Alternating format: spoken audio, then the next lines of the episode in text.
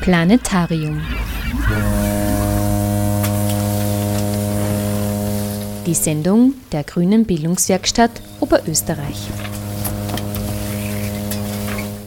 Winston Churchill, früherer Premierminister von England, meinte einst, wie es um den Wiederaufbau des im Krieg zerstörten Plenarsaales des Parlaments ging, Zuerst formen wir unsere Gebäude, dann formen sie uns. Denkt man über diese Aussage näher nach, so kann man ihr einiges abgewinnen. Ob man nun am Land in einem Bauernhaus oder einem Einfamilienhaus aufwächst, in einer bürgerlichen Stadtwohnung mit drei Meter hohen Räumen, in einem Gemeinschaftswohnprojekt oder aber in einem Wohnhaus oder Hochhaus zentral oder in der Peripherie der Stadt. All das prägt uns. Räume verändern und beeinflussen unser Leben. Umso wichtiger ist es, bei der Raum- und Stadtplanung diesen Aspekt mitzudenken und mitzuplanen. Welche Lebensräume schaffen wir für Menschen? Wie leben sie dort? Zu welchen Menschen werden sie und wie beeinflussen sie ihr Umfeld? dass die Raum- und Stadtplanung im Spannungsfeld vieler Interessen steht, angefangen bei Investoren, Politik, Wirtschaft, Architekten, Anrainern und Bewohnern, zeigte die Diskussionsveranstaltung Allein es fehlt der Plan, Linz und der Hochhauswildwuchs, initiiert von den Grünen Linz am 1. Februar. Grund zur Diskussion und Aufregung sind die geplanten Hochhäuser Weinturm im Urveraner Zentrum, der Bruckner Tower am ehemaligen Standort der Anton Bruckner Universität und der geplante 81 Meter hohe Turm am Gelände der Tabakfabrik. Viele weitere Hochhausprojekte sind in Linz noch in der Pipeline allesamt quer über das Stadtgebiet von Linz verstreut, was die Kritik einer mangelnden Stadtplanung und eines Wildwuchses immer lauter werden lässt. Zu einer Ausgabe vom Planetarium, heute zum Thema Hochhäuser sowie Raum- und Stadtplanung, begrüßt sie Sabine Traxler.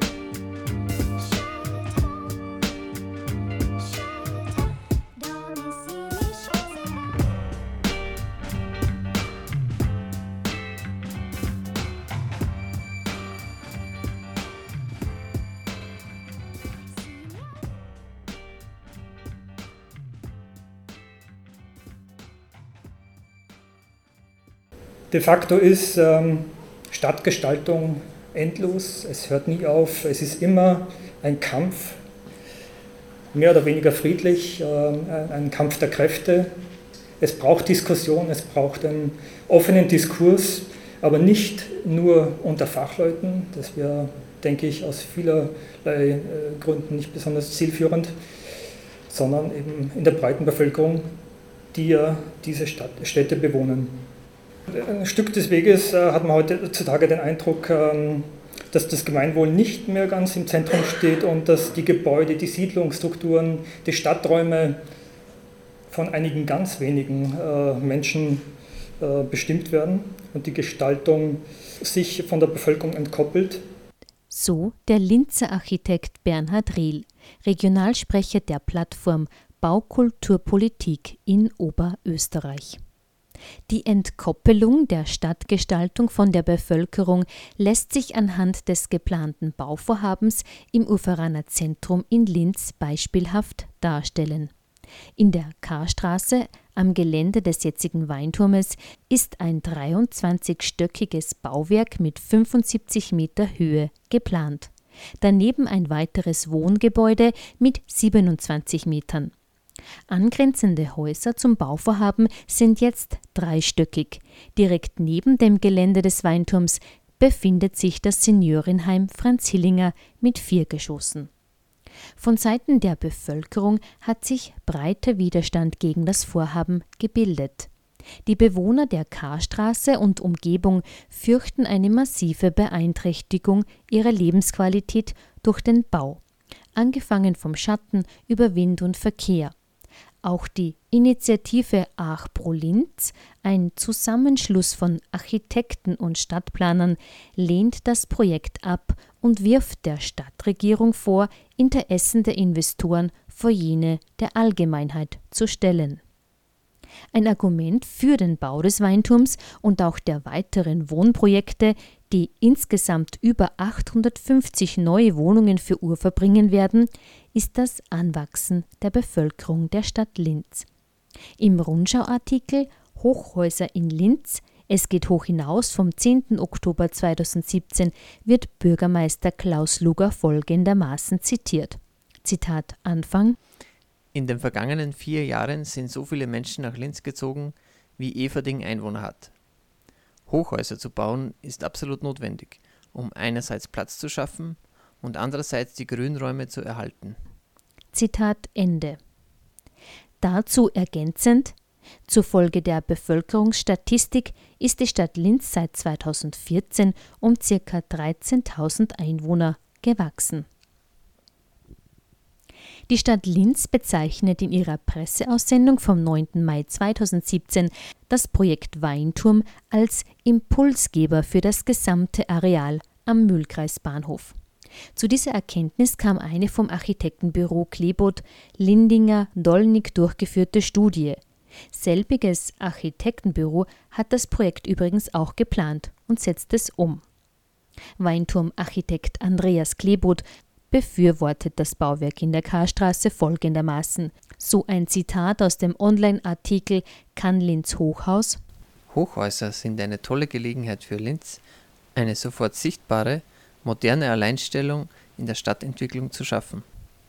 Dazu meint Reinhard Seiss, es ist die Frage, was sind die Aufgaben für unsere Städte heute oder morgen? Es geht um Energieeffizienz, es geht um Bodensparen, es geht um eine soziale Dimension, die sofort sichtbare moderne Alleinstellung, es war vor 15, 20 Jahren mal wichtig, dass Städte im internationalen Standortwettbewerb irgendwie Gesicht zeigen. Ja, aus meiner Sicht ist die Debatte schon ein bisschen überholt. Die Städte sind jetzt viel mehr wieder mit sich selbst beschäftigt und in erster Linie ist das etwas Äußerliches, etwas Oberflächliches. Ich will mit irgendwas äh, Einzigartigkeit äh, zeigen. Ja, ich möchte es einmal so hinstellen, damit wir mal sehen, auf welcher Ebene das Thema Hochhaus ventiliert diskutiert wird. Faktum ist, Linz ist bereits eine Hochhausstadt, also die Frage, ob Linz Hochhäuser braucht oder nicht, ist bereits abgehakt. Reinhard Seiss, freier Planer und Berater. Fachpublizist und Filmemacher, unter anderem Beirat für Baukultur im österreichischen Bundeskanzleramt. Er war als Vortragender zum Thema Hochhauswuchs in Linz eingeladen. Ja, das Thema Hochhaus, sehr gut, dass das thematisiert wird, weil es ist eines der aus meiner Sicht am unsachlichsten diskutierten in der, im Stadtentwicklungs, in der Stadtentwicklungsdebatte, in der Architekturdebatte. Sie kennen wahrscheinlich das Märchen von des Kaisers neuen Kleidern und ich habe es als Beginnbild nicht nur deswegen genommen, weil es eben zum Teil märchenhaft ist, was über das Hochhaus verschiedentlich berichtet wird, wie toll es ist oder wie schlimm es ist, was es alles kann und was es nicht können soll, sondern weil damit auch verbunden ist, dass manche Schneider oder sagen wir, Politikberater, Architekten, was auch immer, uns, und ich würde uns jetzt einmal als souverän, als Kaiser sehen, einzureden versuchen, was denn mit dem Hochhaus alles für Segnungen und für Einzigartigkeiten und für tolle Dinge möglich sind. Es gibt viele Schneider, die uns, den Kaiser, das Hochhaus gerne schmackhaft machen wollen. Da neben den Architekten oder neben manchen Architekten natürlich massiv die Politik dazu, es zählen die Medien dazu, es zählt die Bauwirtschaft dazu, groß ist immer super. Ja? Und wenn man sich anschaut, wie die ineinander greifen, dann Medien und Politik zum Beispiel oder Medien und Wirtschaft, das brauche ich jetzt nicht großartig ausbreiten, sie sind alle mündige Medienkonsumenten, dann wissen sie, dass es gar nicht so leicht ist, dieser eigentlich Suggestionswelle oder dieser, dieser Stimmungsmache für das Hochhaus und was das alles kann und was es alles bietet, äh, dem quasi ja, da hinter die Kulissen zu schauen.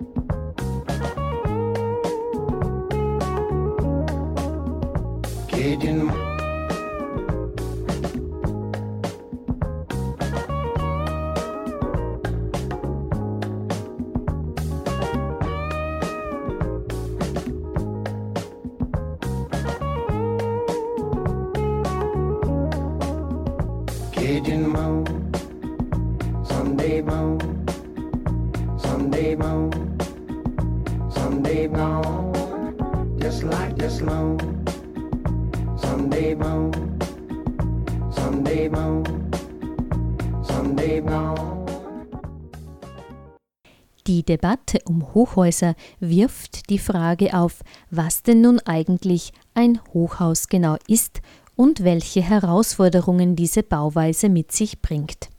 Natürlich gibt es eine bautechnische Definition, ab welcher Meterhöhe ein Gebäude als Hochhaus klassifiziert wird. Im Grunde muss jedes Bauwerk jedoch in seiner Gesamtheit betrachtet werden. Karin Breuer, Architektin aus Steyr. Rein bautechnisch ist ein Hochhaus, beginnt das ab 22 Metern. Das sind ungefähr sechs bis sieben Geschosse. Das ist der Grund, warum wir wesentlich mehr Hochhäuser haben. Davon reden wir aber nicht heute. Wir reden von den Hochhäusern, die in etwa um die 30 Geschosse haben, knapp an die 100 Meter herankommen. Wenn Sie sich diese 30 Geschosse befüllt vorstellen mit Menschen, die dort wohnen und arbeiten, ist dieses Hochhaus von mindestens 1220 Personen benutzt, wenn wir jeder Person 20 Quadratmeter zustellen. Wenn die Nutzung mit Schulen, gewerblichen Büronutzungen verdichtet wird, können wir davon ausgehen, dass ein Hochhaus in etwa dieser Größenordnung 1500 Menschen beherbergen wird. 1500 Menschen gehen also dann da unten täglich ein und aus. Dann kann man sich vorstellen, was dann dort passieren wird. Wenn wir davon ausgehen, dass das Verdichten der Städte notwendig ist, um Ressourcen von Flächen, Verkehrslösungen, Arbeitsplätzen und Wohnqualitäten miteinander zu verbinden um Urbanität zu erzeugen, so ist das ein sehr herausforderndes Unterfangen. Und es ist fraglich, ob sich das nur mit Bauformen, die senkrecht in die Höhe schießen, lösen lässt. Vernetzungen verschiedenster Menschengruppen in den Bereichen Leben, Wohnen, Kultur, Erholen verlangen nach vielfältigen Lösungen. Wenn Sie bedenken, dass in Oberösterreich, wir haben ungefähr 450 Gemeinden, 163 Gemeinden davon haben Einwohner bis zu 1500 Bewohner. Also könnte man so ein Hochhaus als eine vertikale Gemeinde betrachten. Dann wird klar, dass vielfältige Bedürfnisse zu erfüllen sind. Und wenn das kleine Gemeinden machen, so ist das auch komprimiert von entstehenden neuen gebauten Orten zu erwarten und einzufordern. Spinnt man den Gedankengang von Architektin Karin Breuer und ihrem Vergleich eines Hochhauses mit einer kleineren Gemeinde weiter, so ist der Aspekt der Miteinbeziehung des Umfelds und der Quartiersentwicklung beim Bau eines Hochhauses schlüssig. Im Falle des Projekts Weinturm hieße das, die Menschen und ihre Bedürfnisse in der Karstraße mitzudenken und mitzuplanen.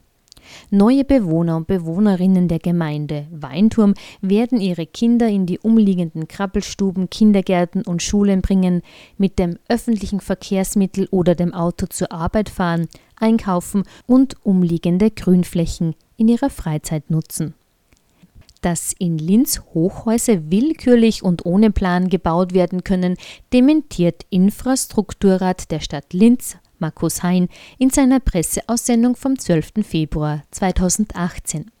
Damit in Linz ein Hochhaus gebaut werden kann, muss es mit dem Linzer 10-Punkte-Programm für Hochhäuser einen Prozess durchlaufen. Zitat Anfang. Im Linzer 10-Punkte-Programm für Hochhäuser werden alle relevanten städtebaulichen Fragen eingehend behandelt. Auch die immer diskutierte Standortfrage ist ein wesentlicher Teil dieses Programms. Zitat Ende. Im Vergleich der Vorgaben für den Hochhausbau für die Stadt Wien und Linz kommt Architektin Karin Breuer zu folgendem Ergebnis. Was ein Hochhaus alles erfüllen muss. Und ich habe mir gedacht, na, schau her, das ist eigentlich eh ganz gescheit, was da steht. Ja? Äh, also ganz schnell. Ja? Äh, dann habe ich mir die Wiener Sache angeschaut, da bin ich mal draufgekommen, dass die Linzer das ziemlich abgekupfert haben, aber einen, groß, einen, einen wesentlichen Bereich ausgelassen haben. Und zwar ist in Linz die Verträglichkeit des Hochhauses nachzuweisen, nur bezogen auf den Bauplatz. Ja. In Wien ist es nachzuweisen, und das finde ich richtig, für das ganze Quartier. Ja? Und das ist ja das Wesentliche, wie ich vorher schon gesagt habe. Also ähm, es ist so wenig Grundfläche, das verwendet wird, aber ein, ein ganzes Quartier wird damit beeinträchtigt und das ist unbedingt äh, zu betrachten. Karin Breuer geht in ihren Ausführungen auf drei Gründe ein, warum Hochhäuser aus ihrer Sicht überhaupt gebaut werden. Hochhäuser sind je nach Höhe, technisch vulnerable Baukörper und haben dadurch im Vergleich zu kleineren Gebäuden höhere Kosten und höheren Energiebedarf. Es gibt meiner Meinung nach drei Gründe, warum Hochhäuser gebaut werden. Der erste Grund ist der, in unserer Zeit ist man gierig nach maximalen Größen. Es gibt Star-Architekten, Star-Köche, alles machen Stars, alles muss sehr groß sein. Daher sollen die Häuser höher, schöner und teurer werden. Ein Maximum an Gewinn soll erzielt werden, der dann Erfolg genannt wird. Unter diesem Motto basiert ein Ausschlachten und Auszehren der Städte.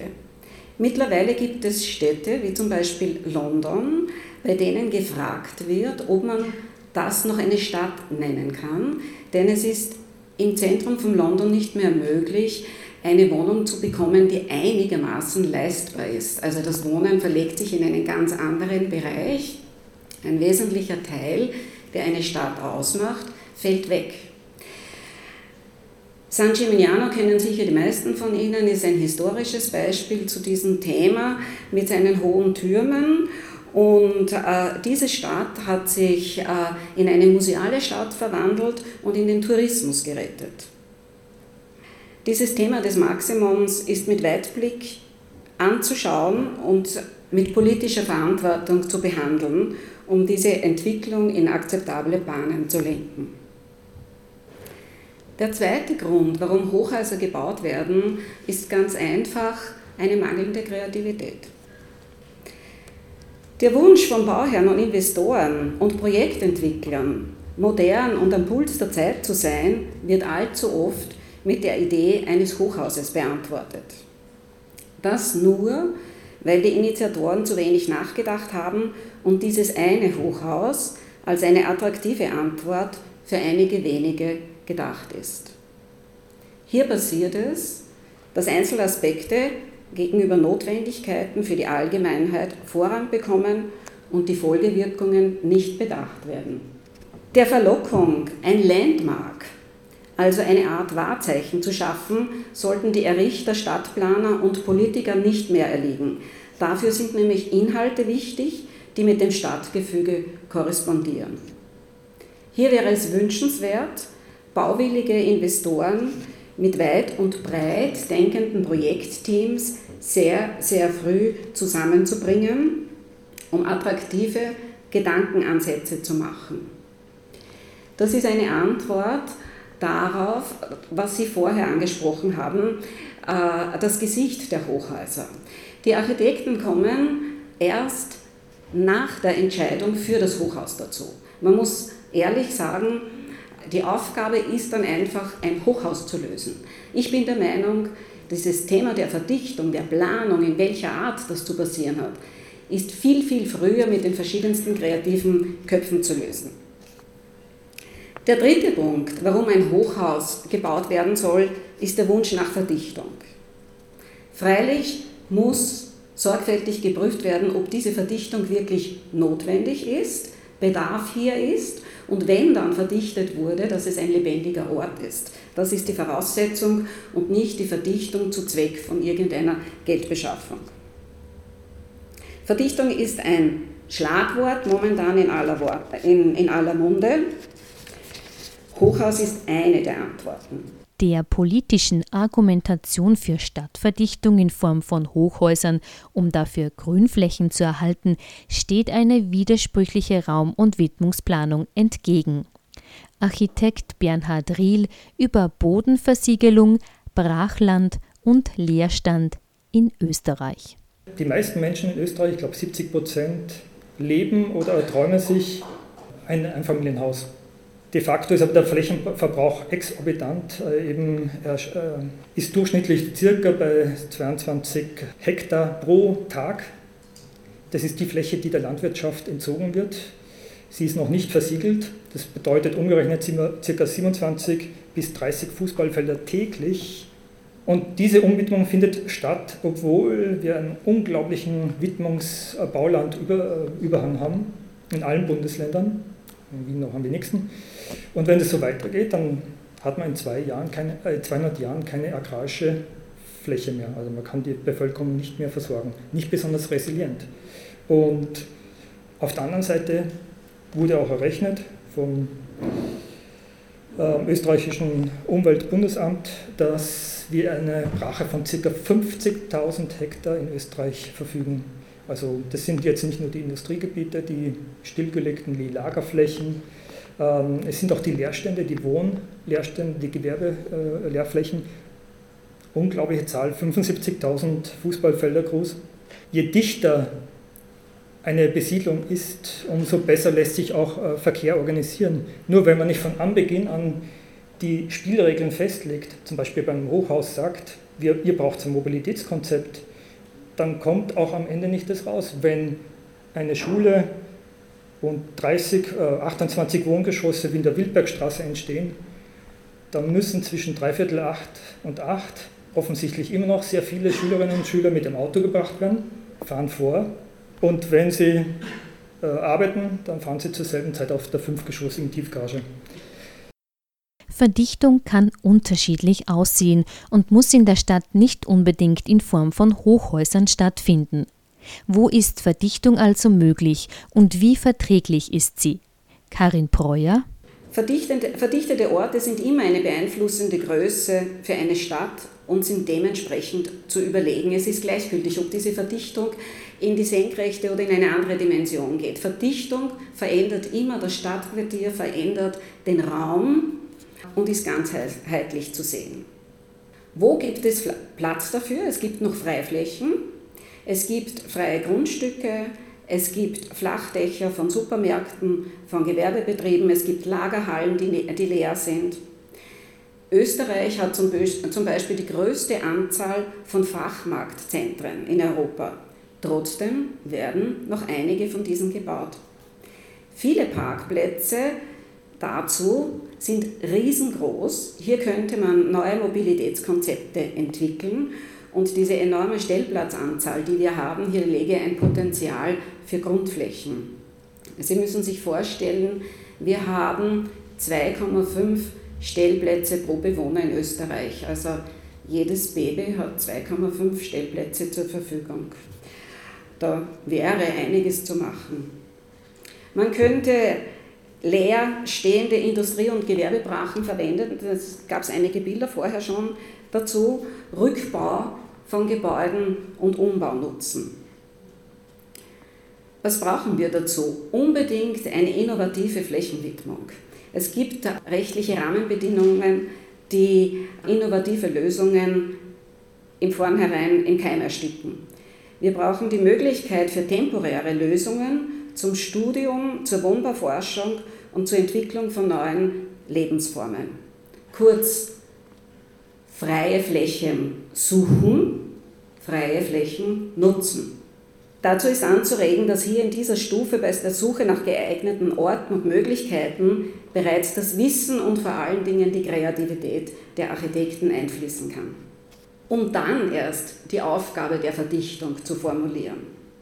Meistens wird eine Bauaufgabe mehr oder weniger umsichtig formuliert und dann erst die Architekten eingeladen. Hier kann ein noch so gebildeter Kopf grundsätzlich falsche Annahmen, die getroffen werden und Grundlagen im Grunde nur mehr noch ästhetisieren.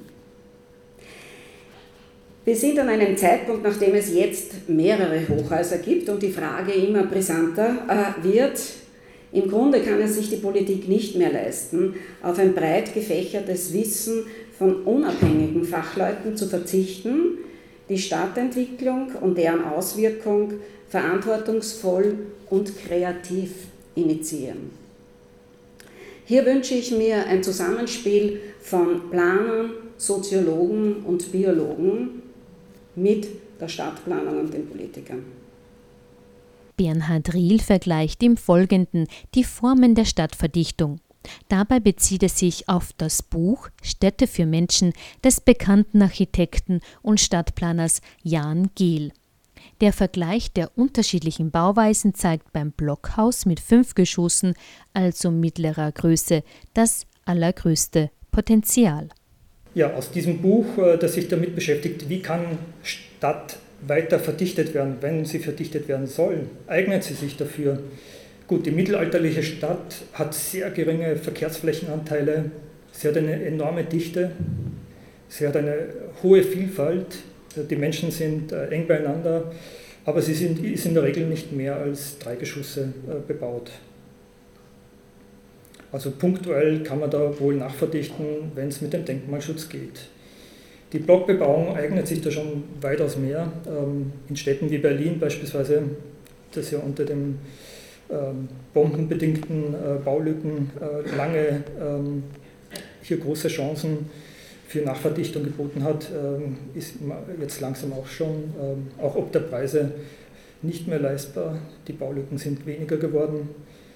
Äh, Detto in Wien aber sie haben sensationelle Dichten, also 4,3 bis 4,9 Geschossflächenzahl. Das heißt, man rechnet die Bruttowerte aller Geschosse zusammen und hat hier fast das Fünffache der Bodenfläche ähm, als Bruttowohnfläche äh, in Nutzung.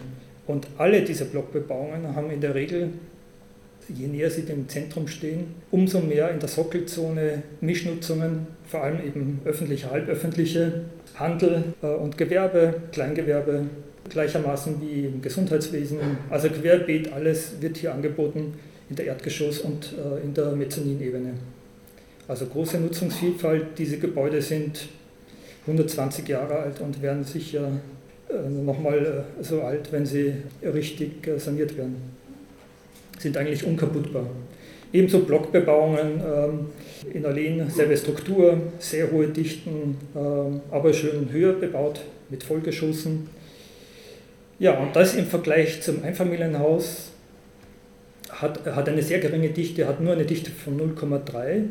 Ja, und wenn man jetzt die Zeilenbebauung der 70er, 90er Jahre anschaut, haben einen sehr großen Freiflächenanteil, ähm, der aber leider sehr oft gestalterisch nicht genutzt ist eignet sich gut für Nachtverdichtung, aber die Dichte mit 0,64 beispielsweise bei diesem Projekt genau evaluiert ähm, ist sehr gering. Diese Zeilenbebauung, mittlere Dichte, ähm, hat aber großes Potenzial zur Nachverdichtung.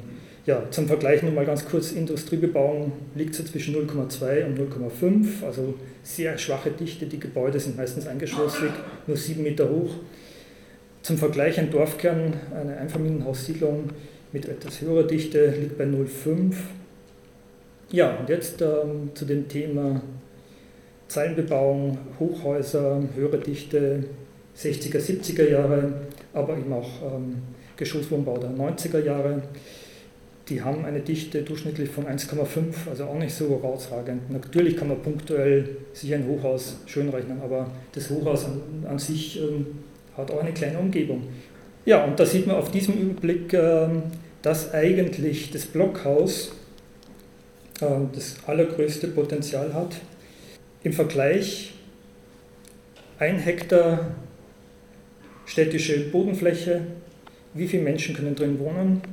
Im Einfall, also auf einem Hektar bringt man ungefähr acht Wohneinheiten unter. Bei Einfamilienhäusern, ganz der Recht, auf der rechten Seite. Und da leben dann äh, durchschnittlich eine Person auf 60 Quadratmeter Bodenfläche. Wenn man hingegen die Blockbebauung im innerstädtischen Bereich sieht, ähm, mit einer durchschnittlichen Bebauung von ca. 5 Geschossen, erzielt man die höchste Dichte noch in einem menschlichen Maß und kann 475 Wohneinheiten auf derselben Fläche errichten. Und diesem Spannungsfeld äh, bewegen wir uns. Und jetzt nochmal von einer anderen Seite, damit Sie es uns glauben.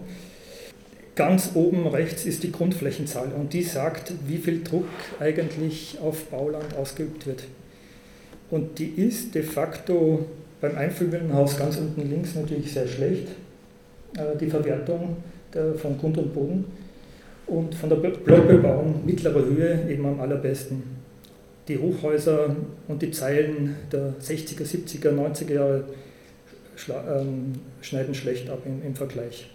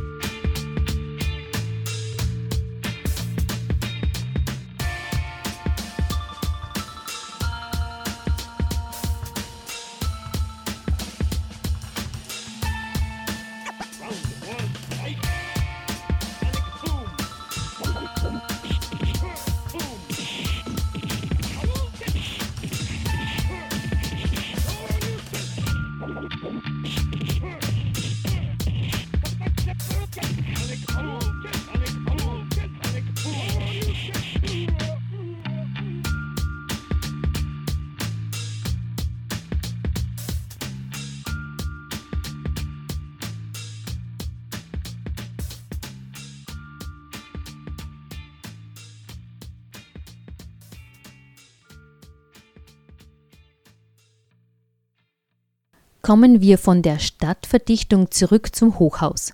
Durch die enorme Höhe gibt es beim Bau und auch beim Erhalt eines solchen Bauwerkes besondere technische Herausforderungen. Reinhard Seiss über den größeren technischen Aufwand, den Hochhäuser erfordern. Ein Hochhaus ist per se kein Gebäude, wo man dann im 80. oder äh, auf 1,80 Meter oder 70 das Fenster aufmacht, um es, äh, um es zu belüften. Das heißt, man hat in jedem Hochhaus zwingend eine Klimatisierung, man hat einen viel höheren, viel höheren technischen Aufwand für den Transport von Wasser, von Personen und so weiter, mit den Fluchtwegen etc. etc. Sie kennen das alles. Sprich, ein Hochhaus hat einen immensen technischen Aufwand und ist an, so, an, an, an sich äh, in, der, in, der, in der Errichtung, in der Erhaltung ein energieaufwendigeres, ein rohstoffaufwendigeres äh, Gebäude als das, was wir eigentlich anstreben unter dem Schlagwort auch Smart City, nämlich energieeffiziente, intelligente Gebäude. Ein Hochhaus ist vielleicht manchmal technologisch intelligenter als ein normaler Ziegelbau oder, oder, oder Betonbau mit vier oder fünf Geschossen, aber nur deswegen, weil es intelligenter sein muss, damit es überhaupt funktioniert. Was den Energieverbrauch eines Hochhauses im Vergleich zu einem Gebäude geringerer Höhe betrifft, so liegt der Hauptunterschied im benötigten Aufwand zum vertikalen Transport von Menschen, Wasser und Luft. Die Druckerhöhungsstationen der Frischwasserversorgung nutzen ein erhebliches Maß an elektrischer Energie. Was die Aufzüge betrifft, sprechen Planer von einem Gesamtenergiebedarf in der Höhe von 14 bis 15 Prozent. Aufstockungen von Wohnraum bedingt auch immer eine Verzerrung der Proportionen der Freiräume. Höhere Gebäude werfen lange Schatten auf ihre Umgebung und können dadurch den Tageslichteinfall in den ohne dies schon benachteiligten untersten Geschossen noch weiter verringern. Ein weiterer Punkt, der bei Hochhäusern für die Umgebung schlagend wird, sind die großen Fassadenflächen, welche die Stadt erhitzen. Auch der Wind spielt bei Gebäuden, die über 50 Meter und bis 120 Meter hoch sind, nicht nur für die Bewohner des Hochhauses durch einen Düseneffekt eine stärkere Rolle, sondern auch unter Umständen für die Umgebung. Die Luft kann durch das Hochhaus runter auf den Boden geleitet werden. Baulich kann den Herausforderungen des Energieverbrauchs entgegengewirkt werden. Dazu Architektin Karin Breuer. Was auch ein wichtiges Thema ist und Sie kurz angesprochen haben, ein verantwortlicher Umgang mit der Umwelt, im Besonderen am Energiesektor. Riesige Fassadenflächen überhitzen und verstauben die Stadtluft. Bepflanzung, Befeuchtung etc. ist notwendig. Wenn schon Ressourcen der Stadt wie Grund, Luft und Versorgung genutzt wird, sollen natürlich Ressourcen rückgeführt werden. Lösungen dazu gibt es bereits. Ganze Geschosse können als Garten bzw. Freifläche ausgebildet werden. Ob, sie, ob Gemüse gezogen wird, sich Leute treffen, die Luft wird auf jeden Fall dadurch verbessert und es wird ein Mehrwert sein. Sozusagen eine Recreation Area, nicht nur für die Leute, sondern auch für die Stadtluft. Ein Hochhaus verbraucht sehr viel Energie und erzeugt auch viel Energie. Die große Fassadenfläche ist logischerweise nicht beschattet, das ja, da es ja über alles hinaus ragt. Dann wäre es ein einfaches, teilweise Flächen mit Photovoltaik zu nützen um an dieser erwärmten Fassade eine Stromgewinnung äh, zu machen und man könnte dann die E-Tankstelle in der Tiefgarage nutzen äh, für die Autos, die dort wegfahren. Bezogen auf eine relativ kleine Grundfläche, die ein Hochhaus immer hat, wird sehr viel Abwasser und Abwärme erzeugt. Alles, was oben erzeugt wird, kommt unten heraus. Das muss nicht verpuffen, da gibt es Konzepte dazu, sondern es kann genutzt werden. Mittels Wärmetauscher für Luft und Wasser kann diese Energie rückgeführt werden. Ob diese Energie dann wieder rückgeführt wird ins Hochhaus oder in ein Nachbargebäude, das das braucht, sei dahingestellt. Ja? Äh, Sie haben das schon angesprochen, es braucht, jedes Hochhaus braucht eine Lüftung, da gehen nicht die Fenster auf, äh, man kann nicht lüften. Äh, wenn die Thermik dieses Hochhauses zum Beispiel genutzt wird, ja, das, das wirkt wie in einem Kamin, die Luft geht hoch, dann haben wir so viel Luftbewegung, dass die kontrollierten Lüftungen damit äh, angespeist werden kann und die mechanische Lüftung reduziert wird. Das Bewachsen von Hochhauswänden mit Pflanzen bedeutet mehr Grün für die Städte, logischerweise mehr Sauerstoff und auch eine größere Kühlung wenn das besprüht wird und verdunstet. In China ist das im Übrigen in einigen Städten bereits verpflichtend vorgeschrieben, dass Dach und Fassade begrünt wird. Wenn also mit Hochhäusern bzw. mit verdichteten Quartieren neu, neue Dimensionen eröffnet werden, sind neue, intelligente Lösungen gefragt, die mehr Nutzen haben. Jetzt übliche Versorgungslinien in der Horizontalen wie Straßen, Kanalsystemen, Stromleitungen sind auch anzupassen und Versorgungslinien in die Höhe sind zu ergänzen, die für Luftabkühlung und anderes sorgen. Nebenbei sei gesagt, ob ein Hochhaus geeignet ist zum Wohnen, bezweifle ich persönlich. Ich sehe es eher als einen Ort für verdichtete Arbeits- und Forschungswelt, für Hotels und Schulungsbetrieb, wenn man bedenkt, dass ein Kind unter 12 den Lift nicht alleine benutzen kann, muss Ihnen klar sein, dass jedes, jedes Kind, um in den Freiraum oder in die Schule oder irgendwo hinzukommen, ständig eine begleitende Person braucht. Also der Weg zur Eigenständigkeit ist etwas schwierig. Das aber nur als Nebensatz. Im Jahr 2013 wurden am Linzer Hatter Plateau zwei Hochhäuser mit je 20 Geschossen gesprengt. Das Video der Sprengung kann nach wie vor online nachgesehen werden. Sieht man es, wird schnell klar. Beim Bau eines jeden Hochhauses ist auch dessen Ende mitzudenken. Ein Abbruch von Gebäuden dieser Größe durch Sprengung im dicht besiedelten Stadtgebiet ist undenkbar. Der Abbruch eines Hochhauses oberhalb von 62 Metern muss bis dato händisch gemacht werden. Bis zu 60 Meter ist ein Longfront, ein Bagger mit einem extrem langen Arm einsetzbar. Zum Schluss sei noch ganz kurz erwähnt, dass auch ein Hochhaus nicht ewig steht. Und der Abbruch jedes größeren Gebäudes ist immer mitzudenken, auch bei der Errichtung. Ein Betonhochhaus im dichten Stadtgefüge ist beinahe unmöglich abzubrechen. Daher sind hier Lösungen aus Holz, die von vornherein nachhaltiger sind, ein guter verträglicher Ansatz. Es muss uns klar sein, dass das Ende oft ähm, sehr schwierig ist. Im dicht verbauten Gebiet ist die Sprengung, wie du sagst, eben schwer möglich bis unmöglich.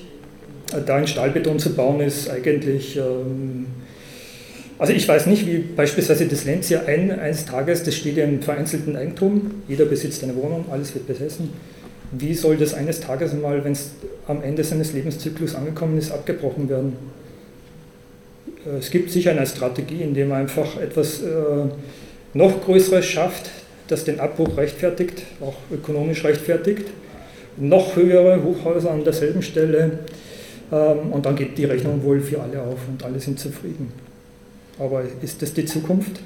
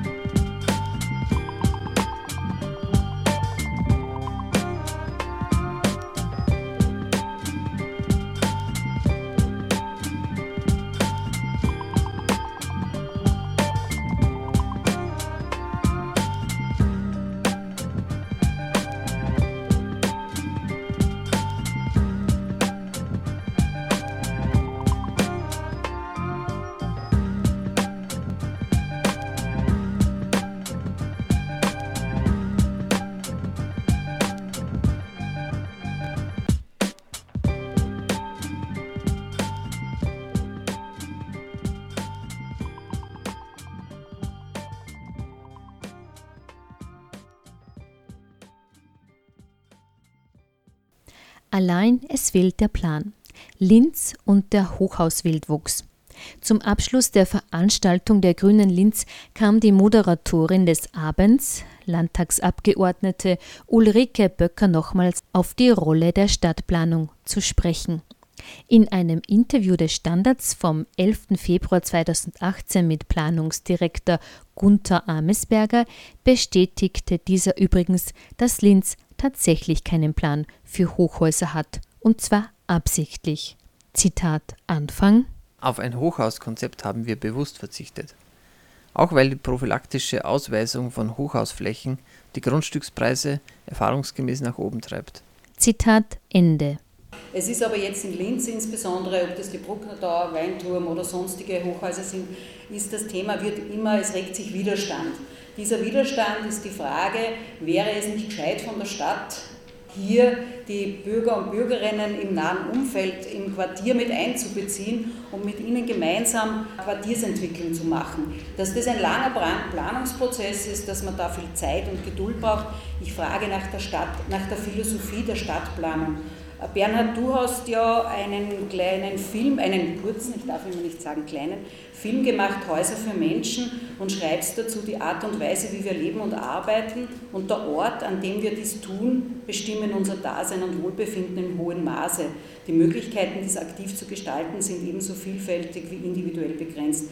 Also welche Maßnahmen braucht es, dass Architektur und Stadtgestaltung, Stadtplanung bei Entscheidungsträgerinnen in der Politik wieder mehr als gesamtheitliches Anliegen, wie du das in dem Film auch beschreibst, wahrgenommen wird. Und ich bitte auch um kurze Antworten, damit wir jetzt das Publikum dann noch mit einbeziehen können. Nach zwei Jahrzehnten Planungstätigkeit denke ich, dass die Politik vor allem die Aufgabe hat, die Rahmenbedingungen durch Gesetze und Verordnungen, aber eben auch organisatorisches ähm, zu ermöglichen hat. Das heißt eben bei der Partizipation, bei der Teilhabe, dass die Bevölkerung den Rahmen bekommt, eine professionelle Prozessbegleitung eingeladen wird, die Bevölkerung einzuladen, an einem strukturierten Prozess teilzuhaben. Und die Bevölkerung muss spüren, dass das von der Politik ernst genommen wird. Das ist das Wesentlichste, wofür die Politik verantwortlich ist. Und hier gibt es ganz große Missverständnisse. Manchmal glauben Bürgermeister, dass die sie diejenigen sind, die über die Geschicke einer Stadt entscheiden müssen. Aber das ist eine viel zu große Last, die kann keiner bewältigen. Das kann ich selbst auch äh, als zwölf Jahre lang als Bürgermeisterin, weiß ich auch, wie schwierig das ist. Aber Planungsverantwortung zu übernehmen, liegt in den Händen und muss in den Händen der Politik liegen. Und die Politik muss meines Erachtens vorgeben, was sie auf einem, in einem Quartier, auf einem Grundstück will. Nur liegt ja in den politischen Kräften, die haben ja nicht immer alle die Expertise. Das ist klar, nicht jeder Bürgermeister oder jeder Gemeinderat ist Architekt oder Architektin, Raumplaner, Städteplaner oder was auch immer.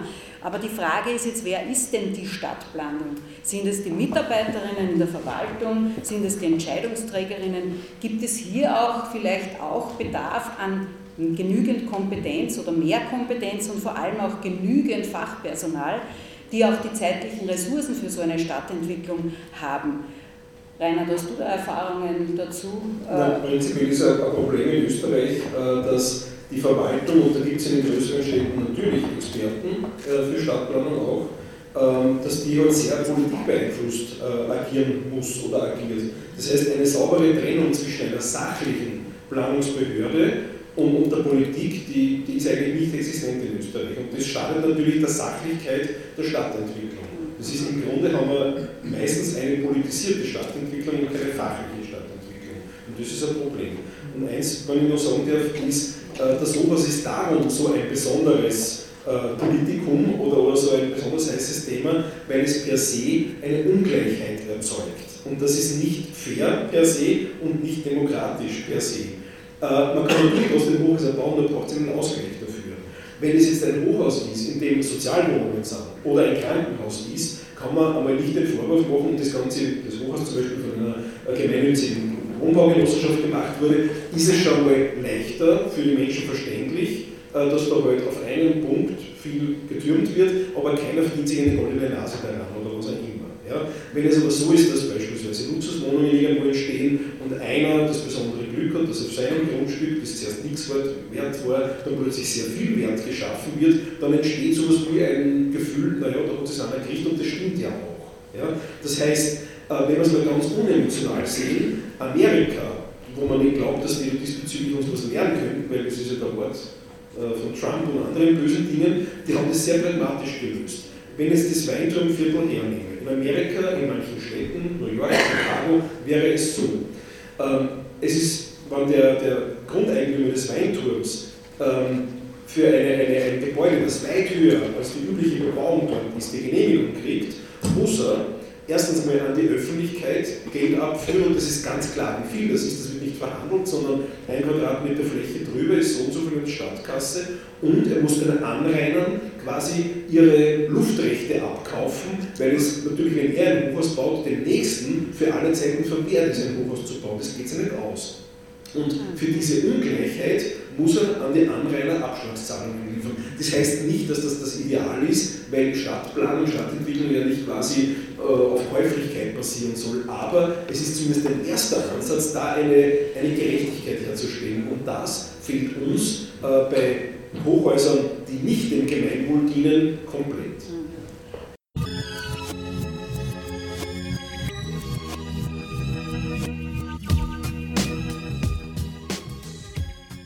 Sie hörten ein Planetarium zum Thema Hochhäuser in Linz sowie über Stadt- und Raumplanung.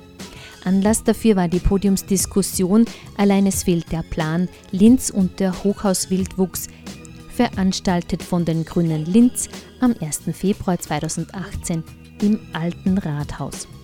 Es sprachen Dr. Reinhard Seiss, er ist freier Planer und Berater, Fachpublizist und Filmemacher.